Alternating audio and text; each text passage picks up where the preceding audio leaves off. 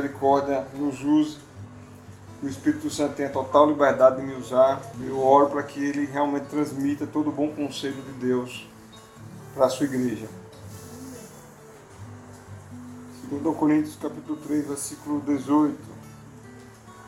Diz assim, e todos nós, a igreja, todos nós, com o rosto desvendado, contemplamos como por espelho a glória do Senhor, somos transformados de glória em glória na sua própria imagem, como pelo Senhor o Espírito. Amém? Leio bem pausado. Vou ler mais uma vez. E todos nós, com o rosto desvendado, nós não temos mais escamas nos olhos, nós agora olhamos com clareza a glória do Senhor na face de Cristo. Não vou só ler pausado, vou traduzir o texto. Tá? Agora vai ver com clareza. Nós não temos mais o rosto vendado. Nós temos o rosto agora desvendado. O véu foi rasgado e agora a gente vê com clareza o Senhor. Contemplamos como por espelho, ou seja, nós vemos com clareza a glória do Senhor, mais uma vez, na face de Cristo. E isso nos leva a sermos transformados de glória em glória ou seja, de tempo em tempo, através de um processo. Nós somos transformados na sua própria imagem, a sermos semelhantes a Jesus, como pelo Senhor o Espírito, ou seja, através da vida do Pai no Espírito que habita em nós. Nós somos chamados a sermos transformados de glória em glória. Amém? Essa palavra veio no coração, assim, já veio um bom tempo. Até a gente brincou, acho que a gente estava falando sobre doutrina lá em casa. E eu estava falando sobre a palavra transformação. Eu falei que ela era a lagartixa que transformava na borboleta. Os irmãos acharam bom, riram que só, né? A lagartixa na borboleta está complicado. Na verdade, é largata na borboleta. Mas Deus já colocou essa palavra no meu coração um bom tempo. Porque todas as vezes que eu, eu leio esse texto ou eu me deparo com alguma palavra que fala sobre transformação nas escrituras, eu olho para a sociedade que vivemos, uma sociedade extremamente imediatista, que quer as coisas para ontem, e quando não se alcança as coisas que nós almejamos para ontem, logo nós desistimos. E a vida cristã, infelizmente, essa visão, essa visão adentrou a vida cristã. A prova nos ensina que nós somos transformados de glória em glória. Mas existem irmãos que, ao, ao caminhar a vida cristã, acham que a transformação ela é imediata, instantânea e não parte mágica. Por não manifestar os atributos de Deus, irmãos, e caminhar durante um bom tempo, e não ver a face de Cristo sendo revelada em sua face, logo desistem da caminhada, ficam tristes por não entender que a transformação é um processo. Ela precisa, ela precisa de uma série de combinações de elementos dentro das escrituras para que eu possa é, desfrutar de uma verdadeira transformação.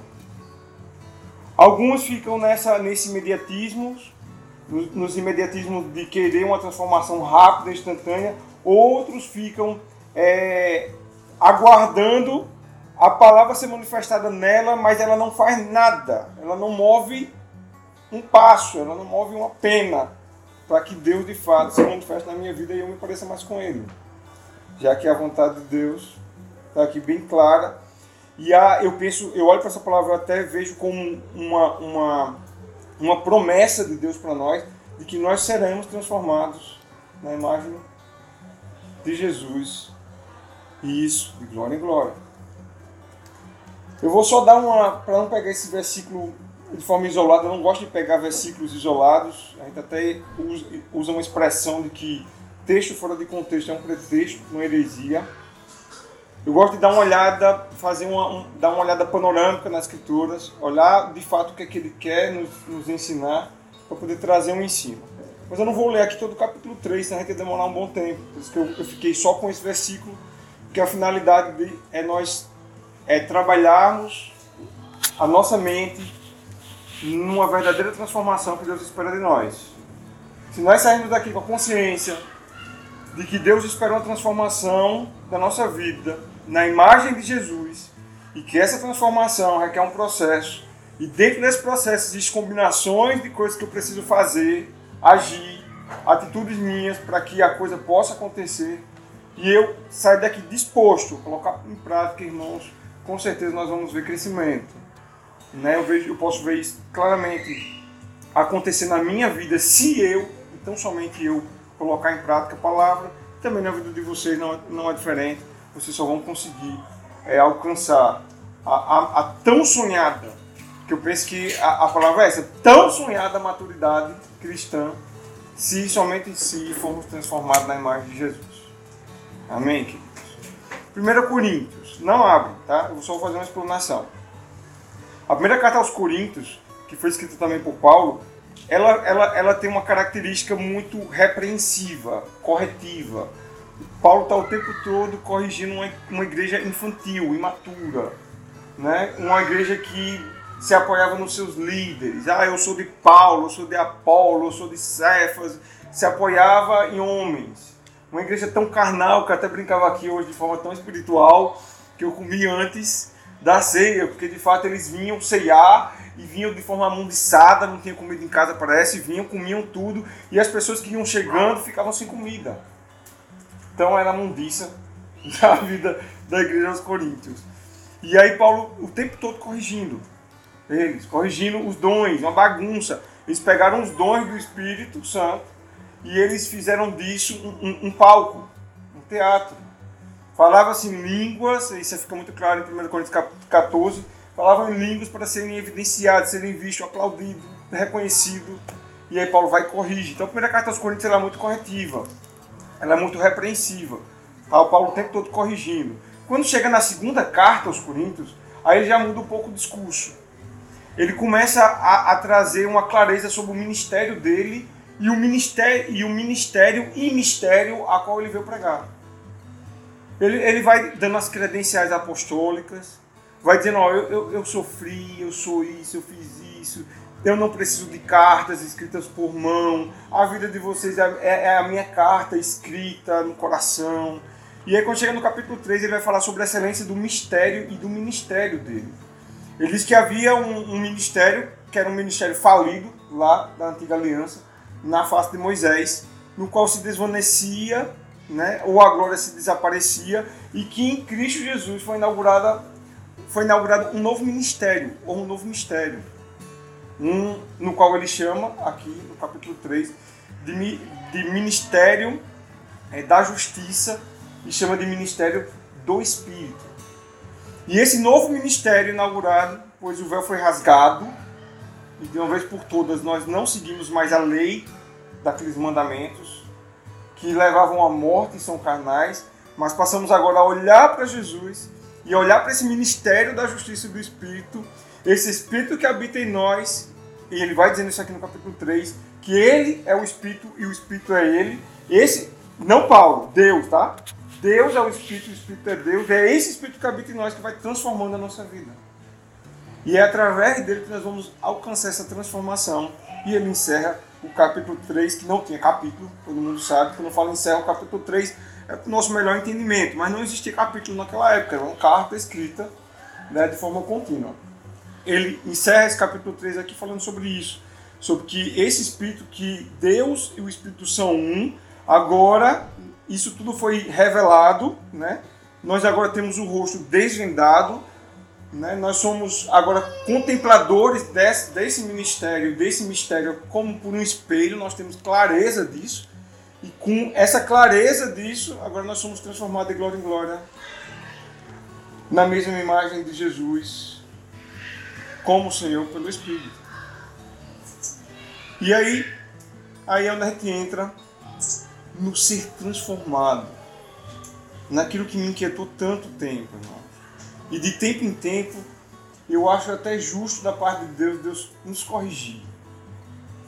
Porque essa cultura secular dentro, dentro da igreja de forma muito forte. Eu até peço perdão aos irmãos, eu não estava aqui domingo. Eu tenho o maior amor de estar com vocês. Eu faço questão de estar, irmão. Já está conversando com os médicos quanto eu vou ficar fora, se eu posso estar junto, com máscara. Eu amo estar com a igreja. Não é porque eu os pastorei, é porque eu amo a igreja, porque é o próprio Cristo manifestado através da vida de vocês que me, que me leva a uma transformação.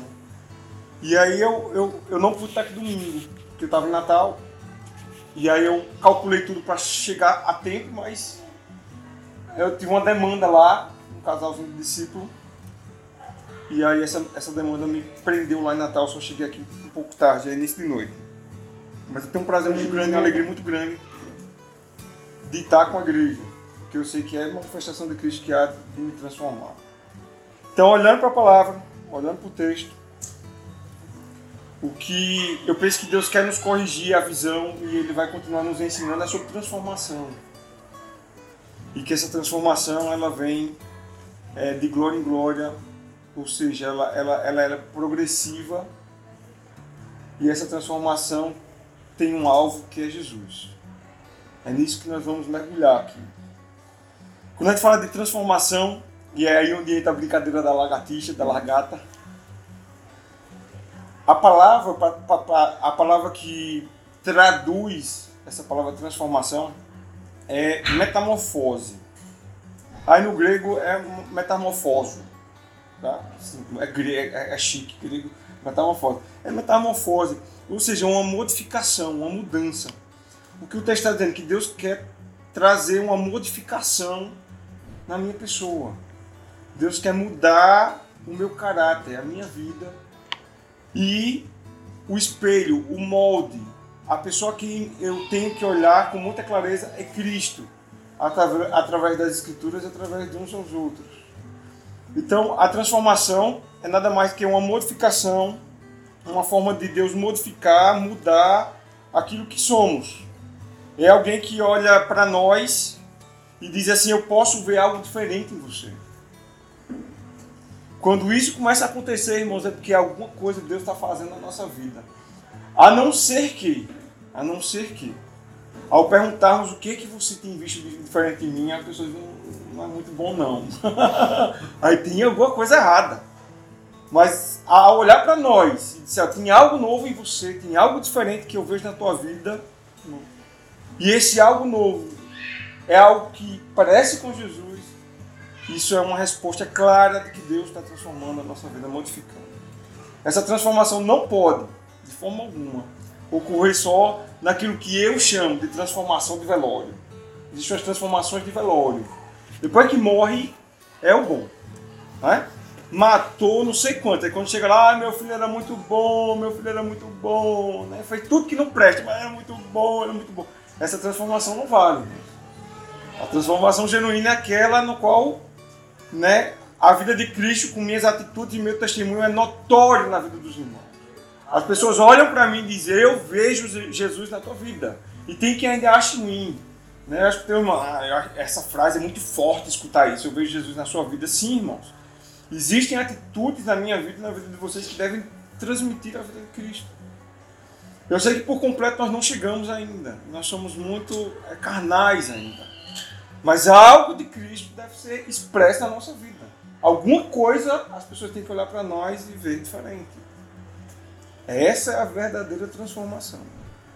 E dentro dessa transformação, que a prova nos chama, a gente entende que é um processo, porque fala que é de glória em glória, e todo o processo, irmãos, todo o processo, é de uma ação contínua, prolongada, dependente e que aponta para um objetivo.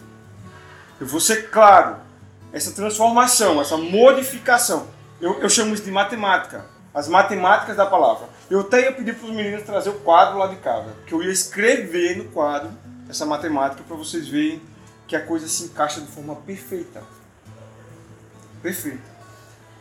A minha transformação, essa, essa mudança de vida que Deus espera de mim, eu enxergo em 1 Coríntios, 2 Coríntios 3, 18, perdão, eu enxergo com clareza que é um processo, já que o texto me diz que é de glória em glória. Então é um processo, não é algo instantâneo, como eu falei no início, que muitas pessoas se desiludem por não ver essa manifestação dessas atitudes de Cristo na sua vida e logo abandonam a caminhada. Mas é de glória em glória. Quando algo é de glória em glória, a palavra está me dizendo, é um processo. É um processo. E todo processo, eu tenho que guardar essa matemática. Ela é uma ação, ou seja, é uma atitude que eu preciso tomar essa modificação é uma atitude, é uma ação, é um processo, é, é uma ação que eu preciso tomar de forma contínua, ou seja, eu não paro. Nós não somos, a palavra diz, daqueles que retrocedem. Nós somos daquele que avança, que prossegue, que olha para o alvo da soberana vocação. Ninguém pode ficar prostrado. Podemos até cair, irmãos. Cair é normal. Porque nós somos humanos. Podemos errar, podemos pecar. Eu peco, vocês pecam. Quem diz que não tem pecado é mentiroso mas nós precisamos dar continuidade naquilo que Deus vem fazendo na nossa vida desde o dia e que nós esticamos o nosso braço ou dissemos de coração: Eu aceito o governo de Deus sobre nós. Então, é uma atitude contínua, prolongada. Por que é prolongada? Até a morte. Ninguém aqui está pronto.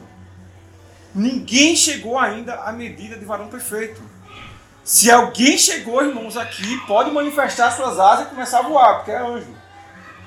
Ou é muito santo, tem alguma coisa errada. Por isso que eu digo que é uma ação contínua, prolongada até a morte de Cristo. Até, na verdade, até a nossa morte. Até morrermos, ou Jesus nos buscar, nós vamos continuar nesse processo de transformação.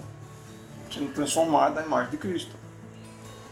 E ela é dependente todo o processo, irmãos, seja lá qual for, ele é dependente. Não existe é, um processo solitário. Nada na vida. Oh, Deus é tão tremendo, irmãos. É tão tremendo que nada ele fez. Absolutamente nada ele fez para que o homem receba a glória sozinho. Deus, ele fez tudo para que a coletividade fosse manifestada, manifestada em nós através de nós, o seu corpo. Isso é tudo, irmão, seja na igreja, seja no mundo, tudo é manifestado através da coletividade. Vamos pegar o exemplo da, da, o da borboleta, da, da, da largata. Você se é largata, é largata. Tem lagarta, é lagarta. Pronto. Vamos pegar o exemplo dela. Para ela se tornar uma borboleta é um processo. É um processo. É um processo de total dependência. Ela não consegue sozinha fazer. Ela precisa, no mínimo, vou só citar uma coisa que ela precisa: de uma árvore ou de alguma coisa que a sustente. É, no mínimo, ela precisa disso. Ela não nasce no chão. Ah, caiu, do chão ela estava lá rastejando, ela virou um casulo e ela agora é uma borboleta. Não precisa, não. Ela precisa, no mínimo, de um lugar onde ela fique penduradinha, de cabeça para baixo, igual um morcego. E dali, né, ela, ela cria aquele casulo e aí depois ela, ela, ela vai ter toda a transformação dentro dela, do casulo, para depois ela quebrar aquele casulo e sair voando. Então, no mínimo, ela precisa de um. No mínimo. Eu não fui estudar todo o processo de manifestação da lagarta para a borboleta. Eu não fui estudar isso. Não é o caso aqui. não é o caso. Mas dentro desse processo, no mínimo ela dependeu da árvorezinha para poder ela ela sai do casulo. Se olharmos para o nosso, nosso contexto como seres humanos, ninguém, já que o processo é uma ação contínua, prolongada, dependente, que visa um objetivo, ninguém vai conseguir visar um objetivo de forma solitária. Se olharmos para pessoas bem-sucedidas nesse mundo, as pessoas bem-sucedidas nesse mundo, elas são totalmente dependentes de outras. Ela não faz tudo só. Homens que são donos de multinacionais, irmãos. Como a FCA lá. Ele não está lá fazendo o chicote que Arthur está fazendo. Ele depende de Arthur. Então, para o objetivo final, que é o carro estar tá pronto na ponta da linha para ser vendido, irmão, teve um processo. Para que agora não seja de um único homem. Deus fez assim. Até porque se não fosse assim, nós seríamos mais independente do que nós já somos, por natureza. Nós já somos independentes. Aí nós nos tornaríamos mais ainda, porque não precisaríamos de Deus, já que todo o processo nós conseguiríamos fazer só. Nós não precisaríamos de Deus. Todo o processo ele, ele é dependente. Tem um provérbios, provérbio 18.1, né, que diz que o solitário busca os seus próprios interesses e insurge-se contra a verdadeira sabedoria. Porque Deus não nos criou, não nos criou para a individualidade, mas para a coletividade. Aí o texto diz que o solitário, que anda sozinho, que toma as atitudes sozinhas, ele, ele governa, ele reina, ele senta no trono, ele faz o que quer, ele vai para onde quer. Ele não dá, eu não devo satisfação a ninguém, já sou de maior glória, né? Quantos anos não disse isso? Ah, quando eu chegar nos meus 18 anos, ah, vai ser meu grito de independência, com a Santa Saria que saiu antes. Mas, mãe, esse mago tirou Saria com a criança dentro de casa. Mas fora isso, irmão, quem não fica almejando, né, 18 anos, ah, dá o grito de independência. Nós almejamos esse momento. Mas não deve ser assim. Porque o solitário, ele busca os seus próprios interesses. É fácil. Eu, é, é, muito fácil identificar uma pessoa que é solitária. É só olhar para a pessoa e ela só olha para o umbigo dela. Ela só pensa nela. Ela come na frente de todo mundo. Ela come o melhor para ficar o resto para os outros. Ela, tudo é melhor para ela. Ela só busca os seus próprios interesses, ela só faz o que convém a ela. Convém eu vou, não convém eu não vou. Convém eu faço, não convém eu não faço. Convém eu chamo, se não convém eu não chamo. Ela busca os seus próprios interesses. E aí, o que, é que a prova diz? Insurge-se, é revolta-se contra a verdadeira sabedoria. Torna-se o quê? Tolo. Tolo. Por isso que o processo de transformação de Cristo em nós ele precisa passar pelo caminho de total dependência. Nós precisamos depender. É uma ação contínua, prolongada, dependente, que visa um objetivo que é ser semelhante a Jesus. É um processo. E aí esse processo todinho, irmãos, que a gente vai ver agora. Foi só a introdução. Foi só a introdução, para a gente entrar agora no processo. Porque tem muita gente que não sabe ah, como, como ser transformado, como... Ainda tem os, os, os tolos que acham que pode ser original. A gente ainda brinca, né? A gente faz umas brincadeiras aqui. Pô, ah, estiloso, a gente brinca com o João, né? Cara estiloso e tal, original. Não é original coisa nenhuma, irmão. Todos nós somos fotocópia. Ou do mundo, ou do Cristo. A escolha é nossa. Não tem nada novo debaixo da terra. Está escrito. Nada. Tem quem, quem queira ditar moda, né? Ah, ditar moda. Né? E o mundo ensina assim. Seja você mesmo. Né? Seja autêntico. Ganhe. A moda agora mais recente é ganhe seguidores. O contrário do reino que diz faça seguidores de Jesus.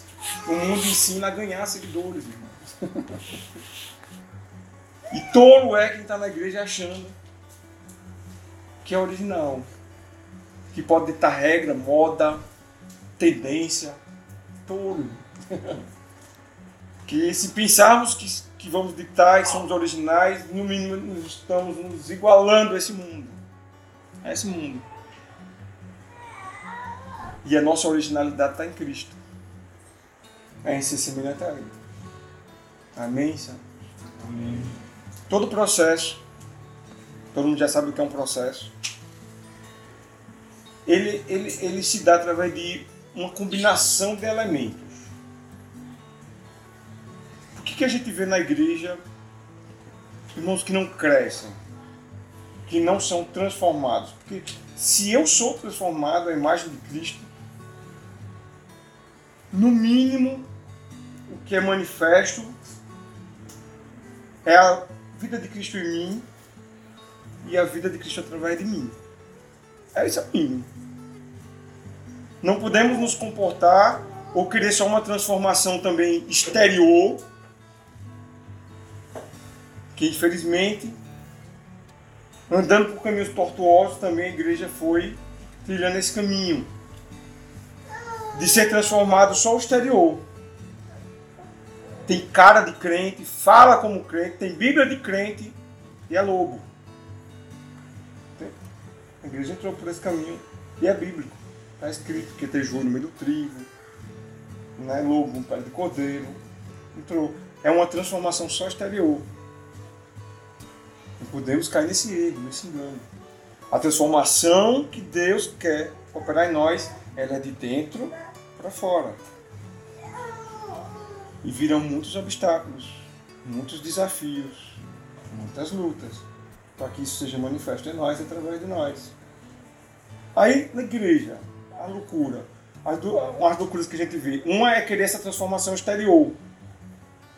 Como é que pode? Tem quem olha assim, né, logo no começo, irmão, logo no, quando, eu, quando eu rompi com os grilhões da religiosidade. Eu olhava assim, eu ia para casa dos irmãos para as reuniões, para cultuar a Deus dessa forma. Eu olhava assim, bermuda, meu Deus, que sacrilégio. Que coisa horrível de bermuda. Né? Era para vir de calça. Né? Viu uma irmã que não tivesse de vestido, de, eu, eu, eu, oxi, meu Deus, é um sacrilégio, vestido, tem que ser assim, abaixo do joelho, porque acima já era indecente, traje indecente. Terrível.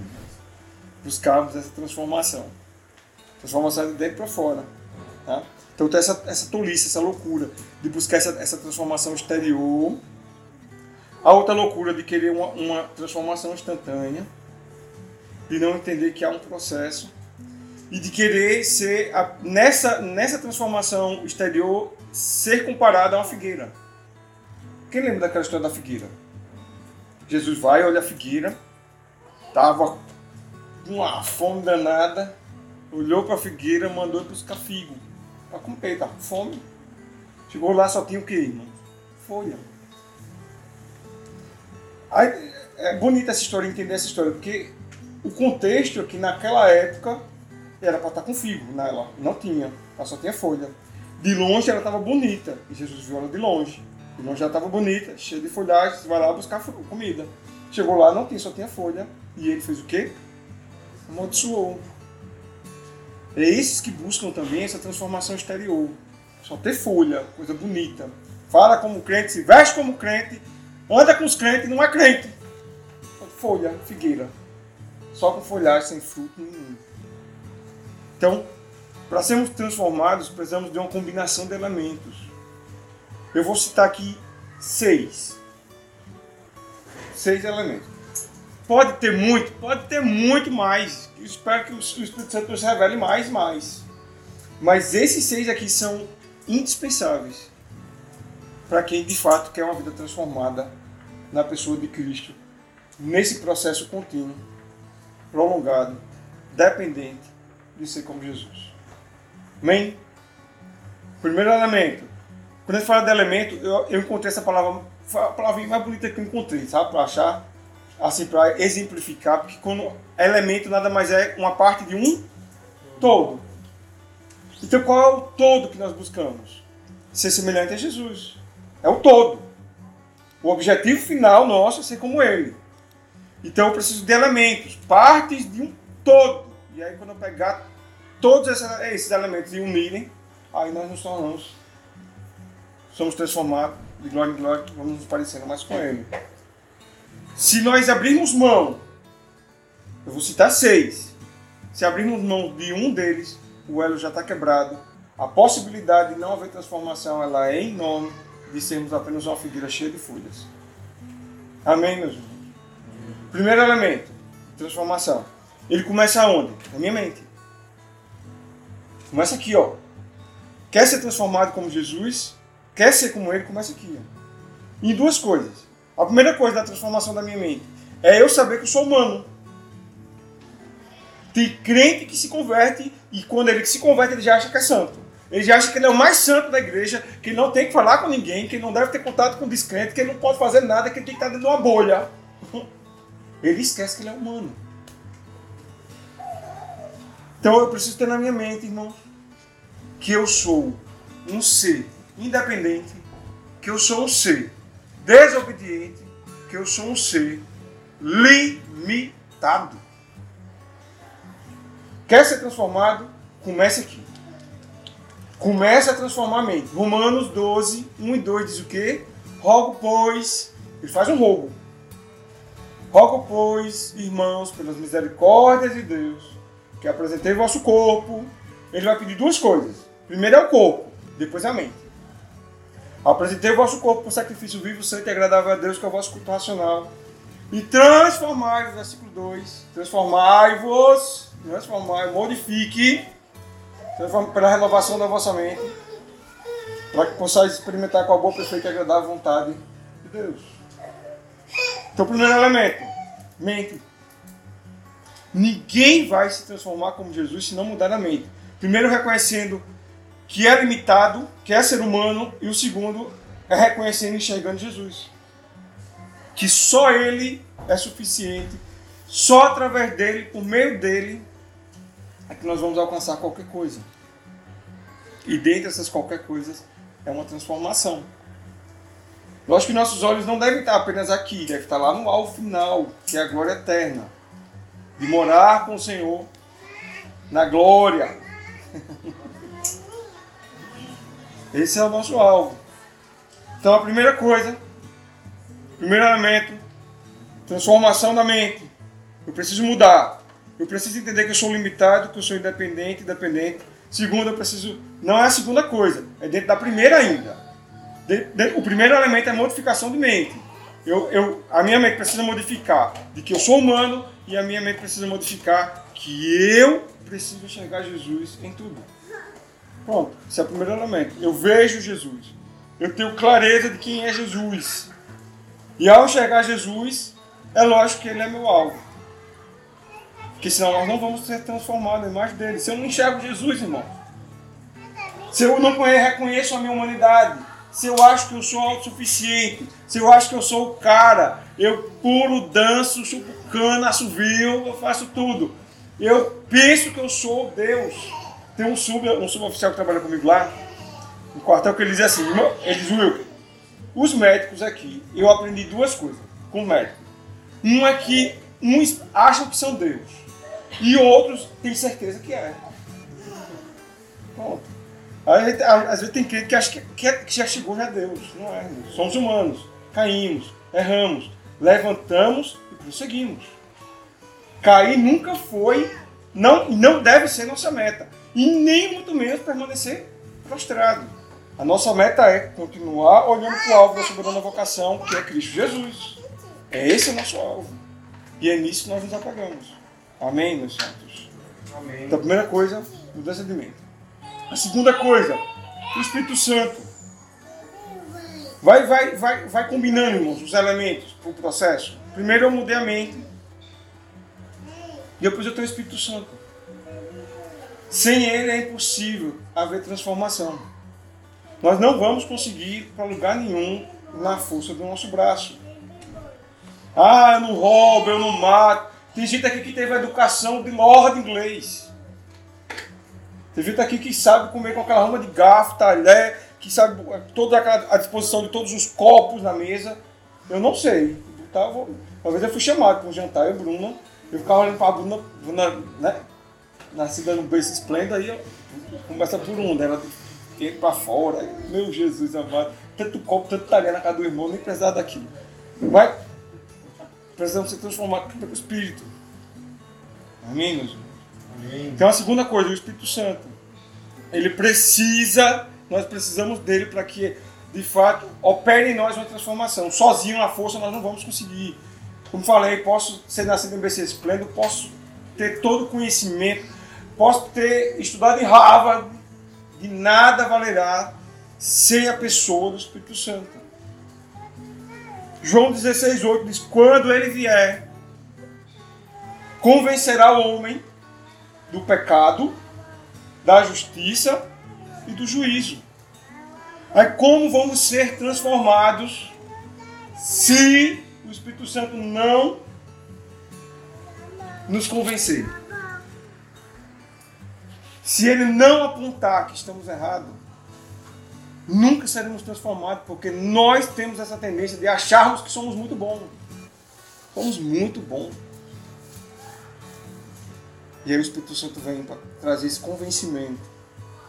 Ele começar a apitar como árbitro dentro do nosso coração. Está errado, tá errado, uh, não vá por aí não, uh, não faça isso aqui não. Uh. Função dele.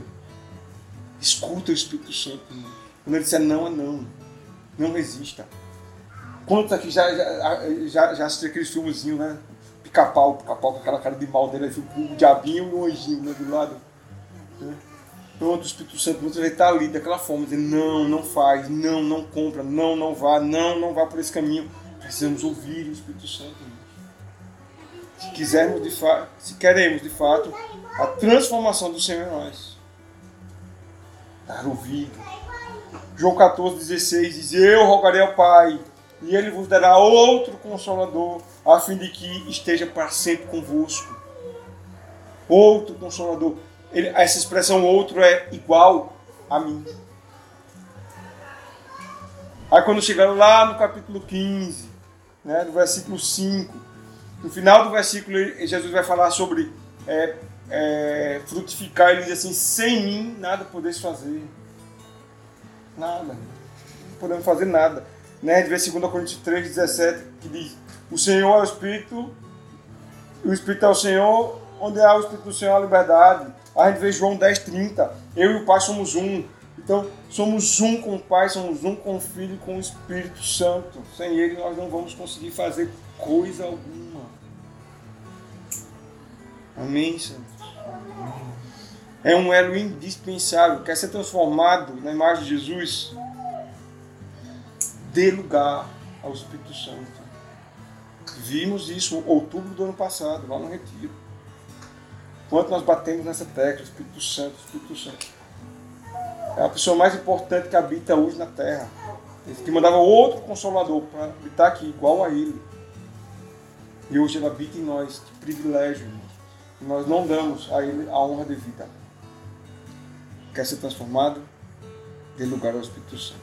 Terceira coisa, nessa combinação de elementos que nos transforma a palavra de Deus. A palavra. 2 Timóteo 3, 16, 17. Precisa abrir, não, eu vou ler. 2 Timóteo, Timóteo 3, capítulo 3, versículo 16 e 17. Diz: toda a Escritura é inspirada por Deus. Toda é inspirada por Deus. E útil para o ensino, repreensão, correção e educação na justiça a fim de que todo homem de Deus, está assim escrito. A fim que, quando ele fala homem, está dizendo homem e mulher, tá? A fim que todo homem de Deus seja perfeito e perfeitamente habilitado para toda boa obra. Então a escritura, ela é inspirada por Deus e ela é útil.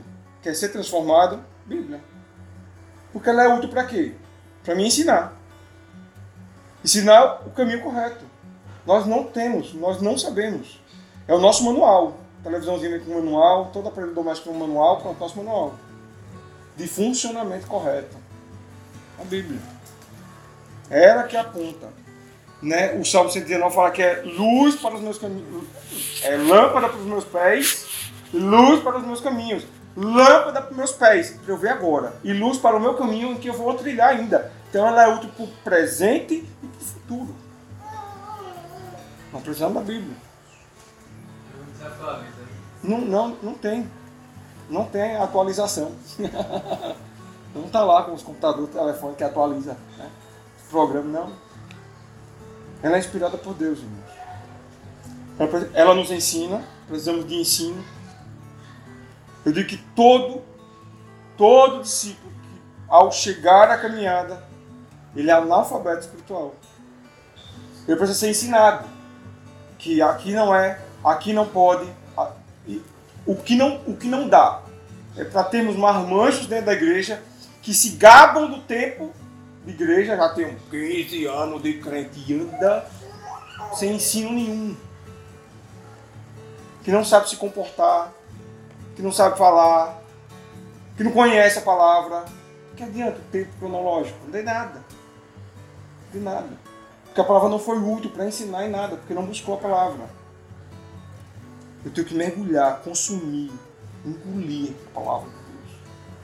Porque ela que vai me ensinar que agrada, que desagrada a Deus, o caminho que preciso andar. Eu fico triste a ponto de beber o sangue, matar quando eu fico de um canto dizer que não lê. Não, quando, eu pergunto, mano. Quando fala, você ler a Bíblia? Ah, foi domingo passado, quando abriu no culto. Tá de brincadeira, irmãos.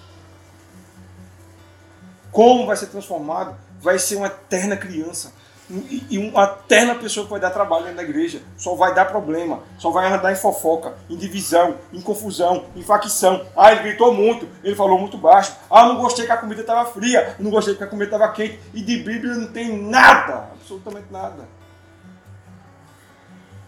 A palavra nos ensina. A palavra nos repreende. Ele que não aceita repreensão. Pode me repreender. Agora me repreenda na palavra. Porque ela é útil para isso. Ah, não gostei que você está de camisa verde, que eu não gosto de verde. Problema seu. Tá? Agora eu estou andando em pecado, eu estou andando longe da vontade de Cristo, me repreenda na palavra, porque ela é útil para isso, para repreensão. Para que mais? Correção. Corrigir meu caminho. Fazer caminhos retos. Assim está escrito. E ela é útil para a educação. Educar. Por quê? Porque somos mal educados. Mal educados é o que nós somos. Quando nós chegamos na caminhada, para caminhar de forma cristã, somos mal educados. Aí precisamos educar a chegar no horário correto, precisamos educar a ter reverência, precisamos educar a honrar os compromissos financeiros, precisamos educar um monte de coisa. Por quê? Porque somos mal educados. Aí a palavra é útil para isso. Amém, meus irmãos? Vocês estão tristes por quê? Estão tristes? A palavra já está corrigindo já. Vem, a palavra. Ela é útil para isso. E aí, o texto diz que ela é o quê? Ela é útil para que todo homem de Deus e mulher de Deus, que eu sei que aqui tem homens e mulheres de Deus, sejam perfeitos a palavra ali não é a perfeição de Deus. Nós não vamos chegar a não ser quando alcançarmos um corpo glorificado. Até lá nós não vamos chegar a essa perfeição de corpo glorificado. A perfeição ali é teleios, é maduro. Para que todo homem de Deus seja perfeito ou maduro e maduro para toda boa obra. Ninguém confia obra menino. Ninguém. Ninguém. Eu vou confiar em Maria Eduarda fazer uma obra Ó, Mário Eduardo, tá aqui toda a instalação elétrica da minha casa. Bom, pode pegar Mário Eduardo e fazer. Menina, não sabe nem onde vai. Ela vai precisar ser ensinada, repreendida, corrigida, educada para poder fazer. Então, é para isso que a palavra ensina, por isso que ela transforma. Nós não somos só transformados pela palavra. A palavra é um elemento de transformação.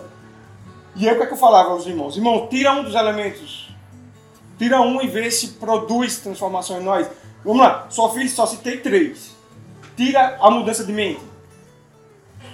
Continua com a sua mente quando você não conhecia o Senhor. Uma mente prostituta, promíscua, mesquinha, egoísta. Continua com ela e vê se há uma transformação. Se alguém vai olhar para você e vai dizer, você parece com Jesus. Você é tão egoístinha, que você é tão egoísta. Ou como você é valentinho, igual a Jesus. Não vai, irmãos. Tira o, o, o, o segundo elemento lá, que é o Espírito Santo. Sem mim nada podeis fazer. Tira o elemento palavra. Quem é que vai dar a educação? O mundo. Que educação o mundo tem para nos dar, irmãos? O que é que esse mundo tem a, a nos ensinar? E tem quem gaste tempo, o tempo todo na internet, o tempo todo e não busca a correção, a palavra do Senhor. Gasta-se muito mais tempo. Quantas vezes eu já tive que ser corrigido, disciplinado pelo Senhor? Porque se gastava muito mais tempo em redes sociais do que com o Senhor. Tem um louvor, acho que eu já cantei aqui esse louvor com minha voz desafinada mesmo. Que é um louvor de que a, a, a minha Duda, quando era pequenininha, né? Aquele louvor me inspirou muito. Leia a Bíblia e faça oração, faça oração, faça oração, leia a Bíblia e faça oração se quiser crescer. Quem já escutou? Quem tem filho já escutou, irmão. Né? Três palavrinhas só, agora está lá, três palavrinhas só. Então leia a Bíblia e faça oração e pratique-a se quiser crescer. Senão não cresce não. Amém, santos? Amém. Eu citei três, depois vamos para a quarta. Quarto, a quarta combinação de elementos que nos leva a ser parecido com Jesus se chama a Irmandade. Os meus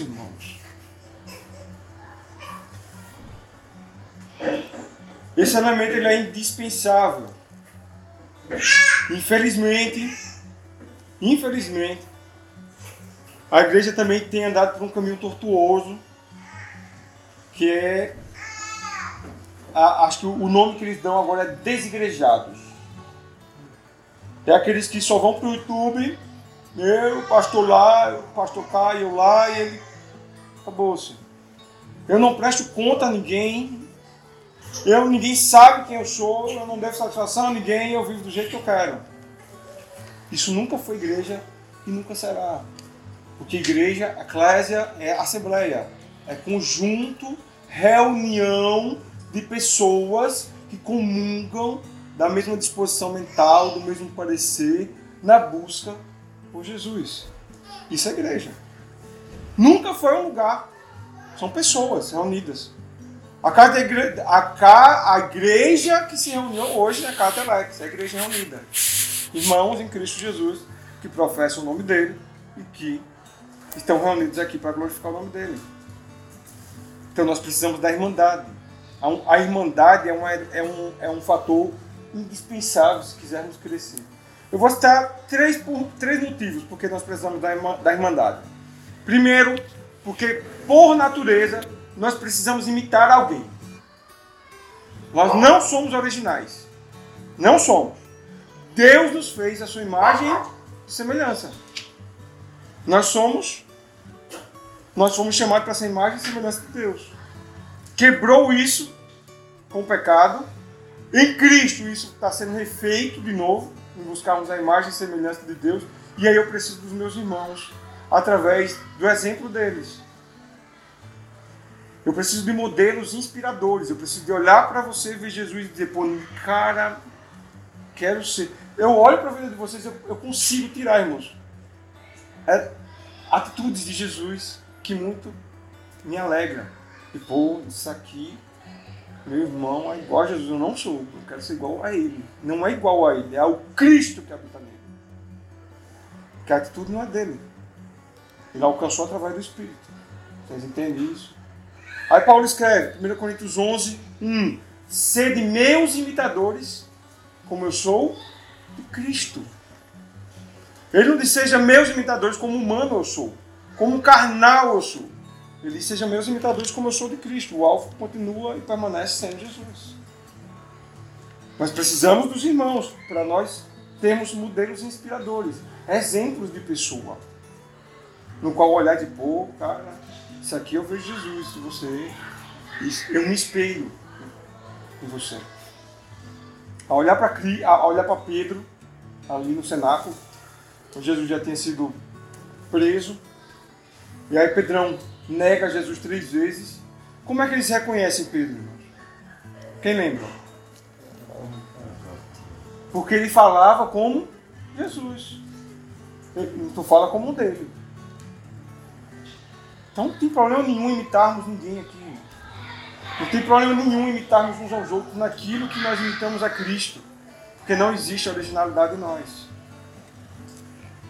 Amém? Então eu preciso da Irmandade. Por que, que eu preciso da Irmandade? Ele ainda fala também lá em Gálatas 6.1, só para você ver aí, para anotar. Irmão! Não, Filipenses 3.17, perdão. Né, né, né, nessa Irmandade. Ele fala, irmãos, sede imitadores meus e observai os que andam segundo o modelo que tende em nós. Qual o modelo que ele tem nele? Cristo. Cristo. Então, por que nós precisamos uns dos outros? Precisamos viver essa coletividade chamada igreja? Porque nós precisamos de exemplo.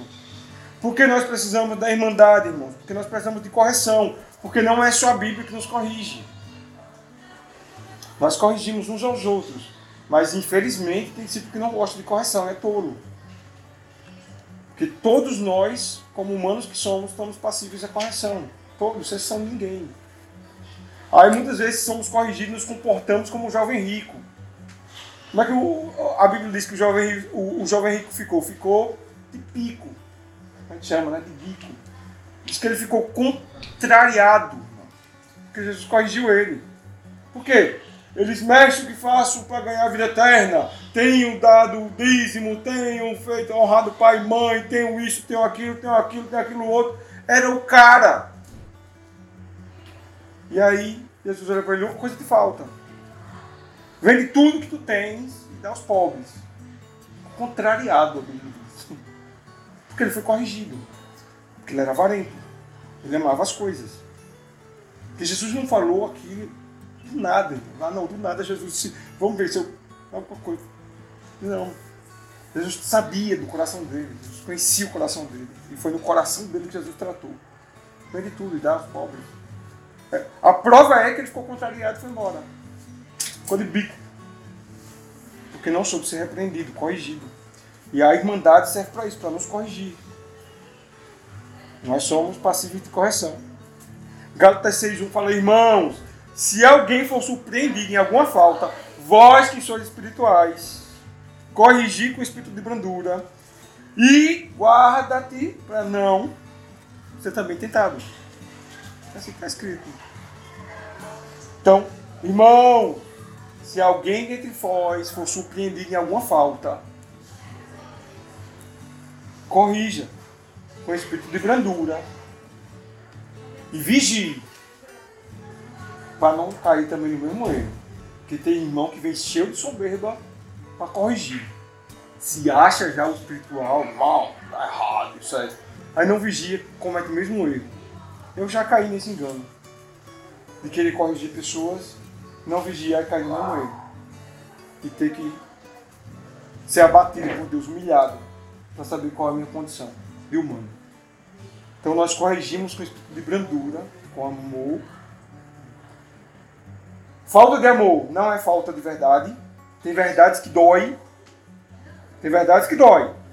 Eu posso ser arrogante e falar uma verdade e não produzir nada. E eu posso ser brando e manso, falar a verdade e produzir a vida de Cristo. Então nós precisamos corrigir com o espírito de brandura. Amém, irmãos? Estão cansados já? Posso continuar? Está terminando já. Estou vendo vocês com a cara cansadinho aí. vou gritar mais, ver se acorda. Flexão aí. Cadê? Em correção. Nós precisamos da irmandade? Por causa das mutualidades, irmãos. A palavra nos ensina as mutualidades. As mutualidades estão resumidas em duas palavras dentro da Escritura, uns aos outros e mutuamente. Orai pelos outros. Consolai-vos uns aos outros. Confessai vossas culpas uns aos outros. E assim vai. Por que, que nós precisamos da, da, da, dos irmãos? Por isso. Porque a gente precisa confessar, a gente precisa perdoar, a gente precisa amar. É isso que nos transforma. Amém? Vou correr, senão vocês vão dormir aí. a quinta. Quinto elemento. Guarde esse o quarto elemento, a irmandade, tá? Precisamos uns dos outros. Tire a irmandade, que é uma vida solitária. Voltamos para o provérbio 18.1. Solitário busca seus próprios interesses em sua a verdadeira sabedoria. Porque ele não aceita correção. Ninguém para ele é exemplo. Ele é o cara. E ele não precisa que ninguém o corrija, porque ele já sabe tudo. Então, tira o irmão que nunca vai haver crescimento. Irmandade. Exemplo, correção, mutualidade. Tá? Todos nós estamos passivos a ser corrigidos.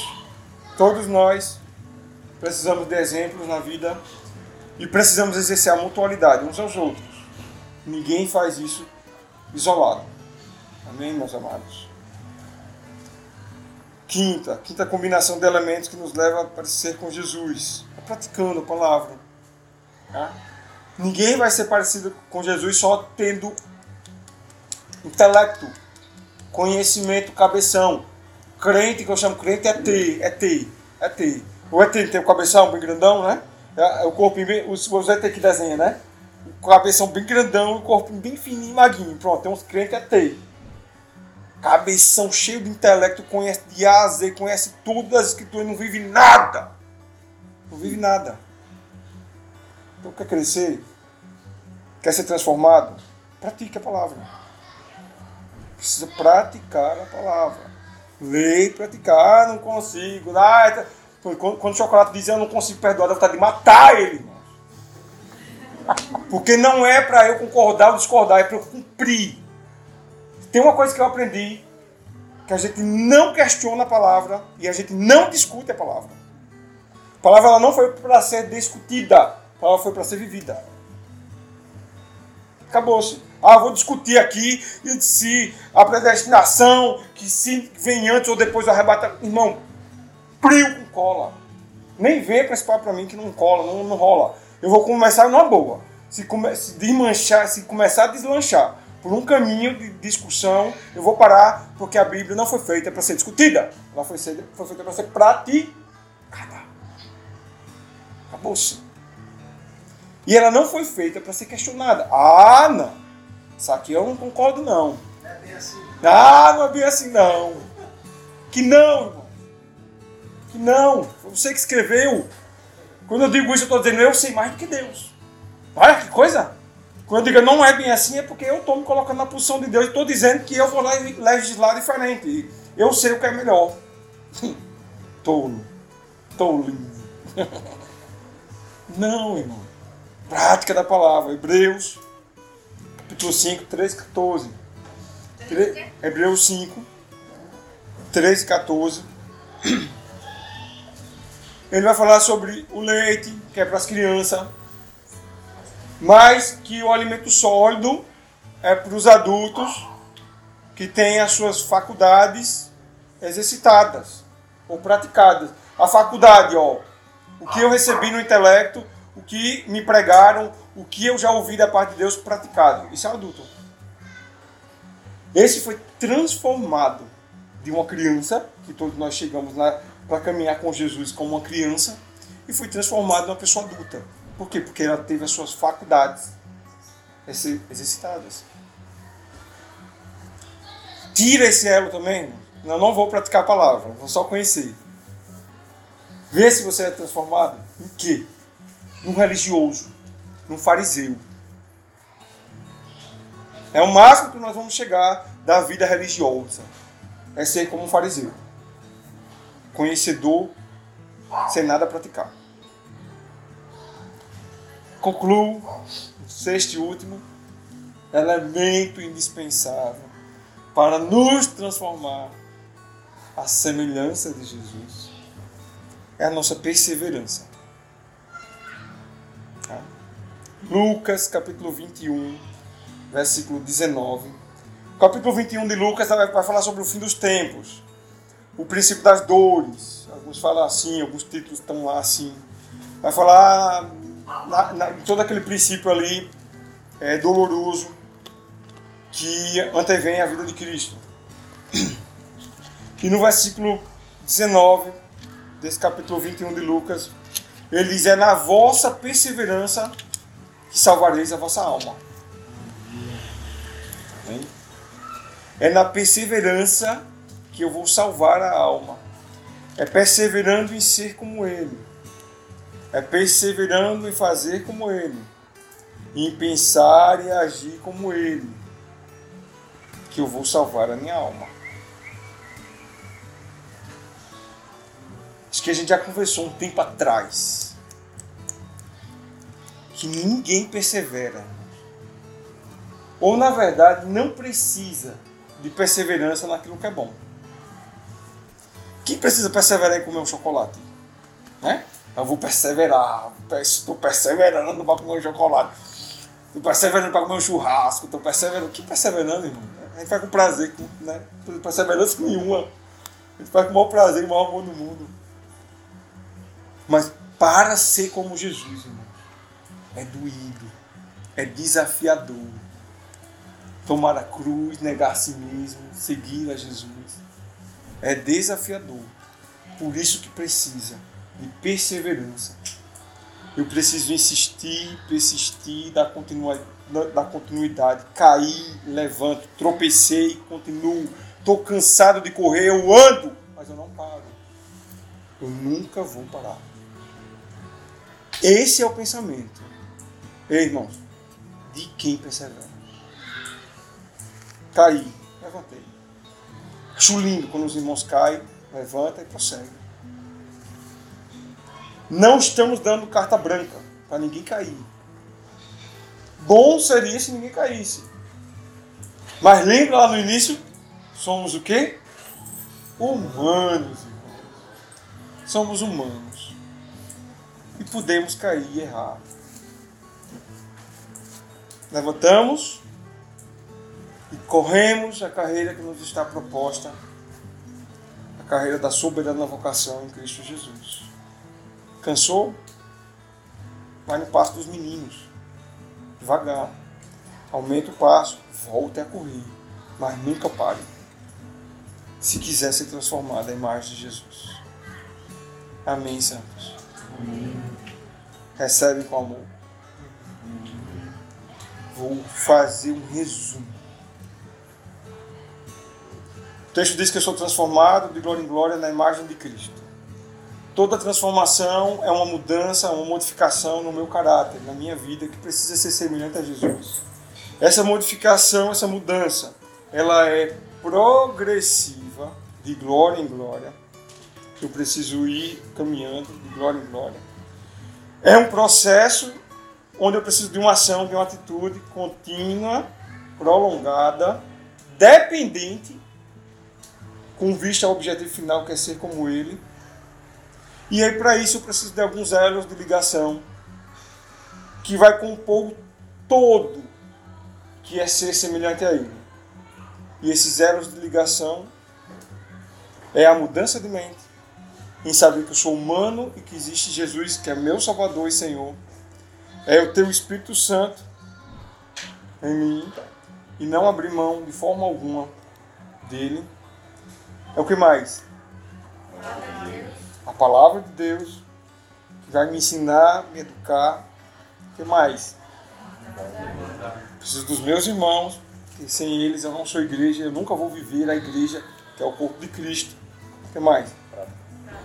Preciso praticar a palavra, porque senão eu vou ser uma eterna criança. E por fim, eu preciso perseverar. Amém, irmão? Em minha de geladeira todo dia olhar para a geladeira, eu conto que todo mundo vai, todo dia, né? E olhar quais os elementos necessários para que compõem um todo, de ser semelhante a Jesus. Pô, preciso do Espírito Santo, preciso de. Um elemento desse, sem um desses, figueira, no mínimo figueira, cheia de folha, bonita para ser amaldiçoada. Amém? Obrigado, Jesus, pela tua palavra. é, com temor e tremor, porque primeiro vem para mim, e de fato é com temor e tremor que nós falamos. Por favor, eu peço e suplico por tua misericórdia em mim, na vida dos meus irmãos, mas também com desejo ardente de sair daqui desejoso de ser transformado na pessoa de Jesus de pensar como Ele, de agir como Ele, de falar como Ele. Mas para isso, eu sei que sozinho na minha força eu não consigo. Guarde essa palavra no nosso coração. Como diz o salmista, para não pecar contra ti. Nos ajuda, Senhor, a botar em prática em tudo que nós temos recebido.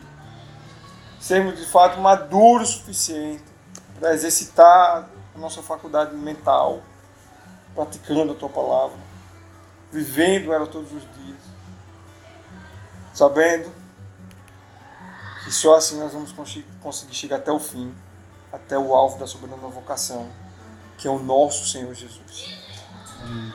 Meu bendito Jesus. Almejamos ser semelhante a Ti. Nos ajuda.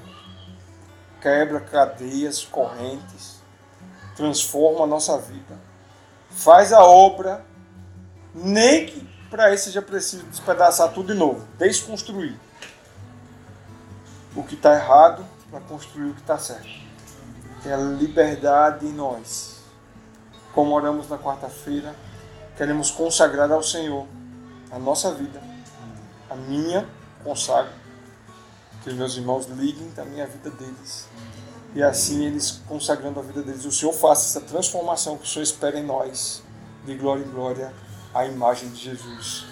É uma oração por mim e pelos meus irmãos, em nome de Jesus. Amém.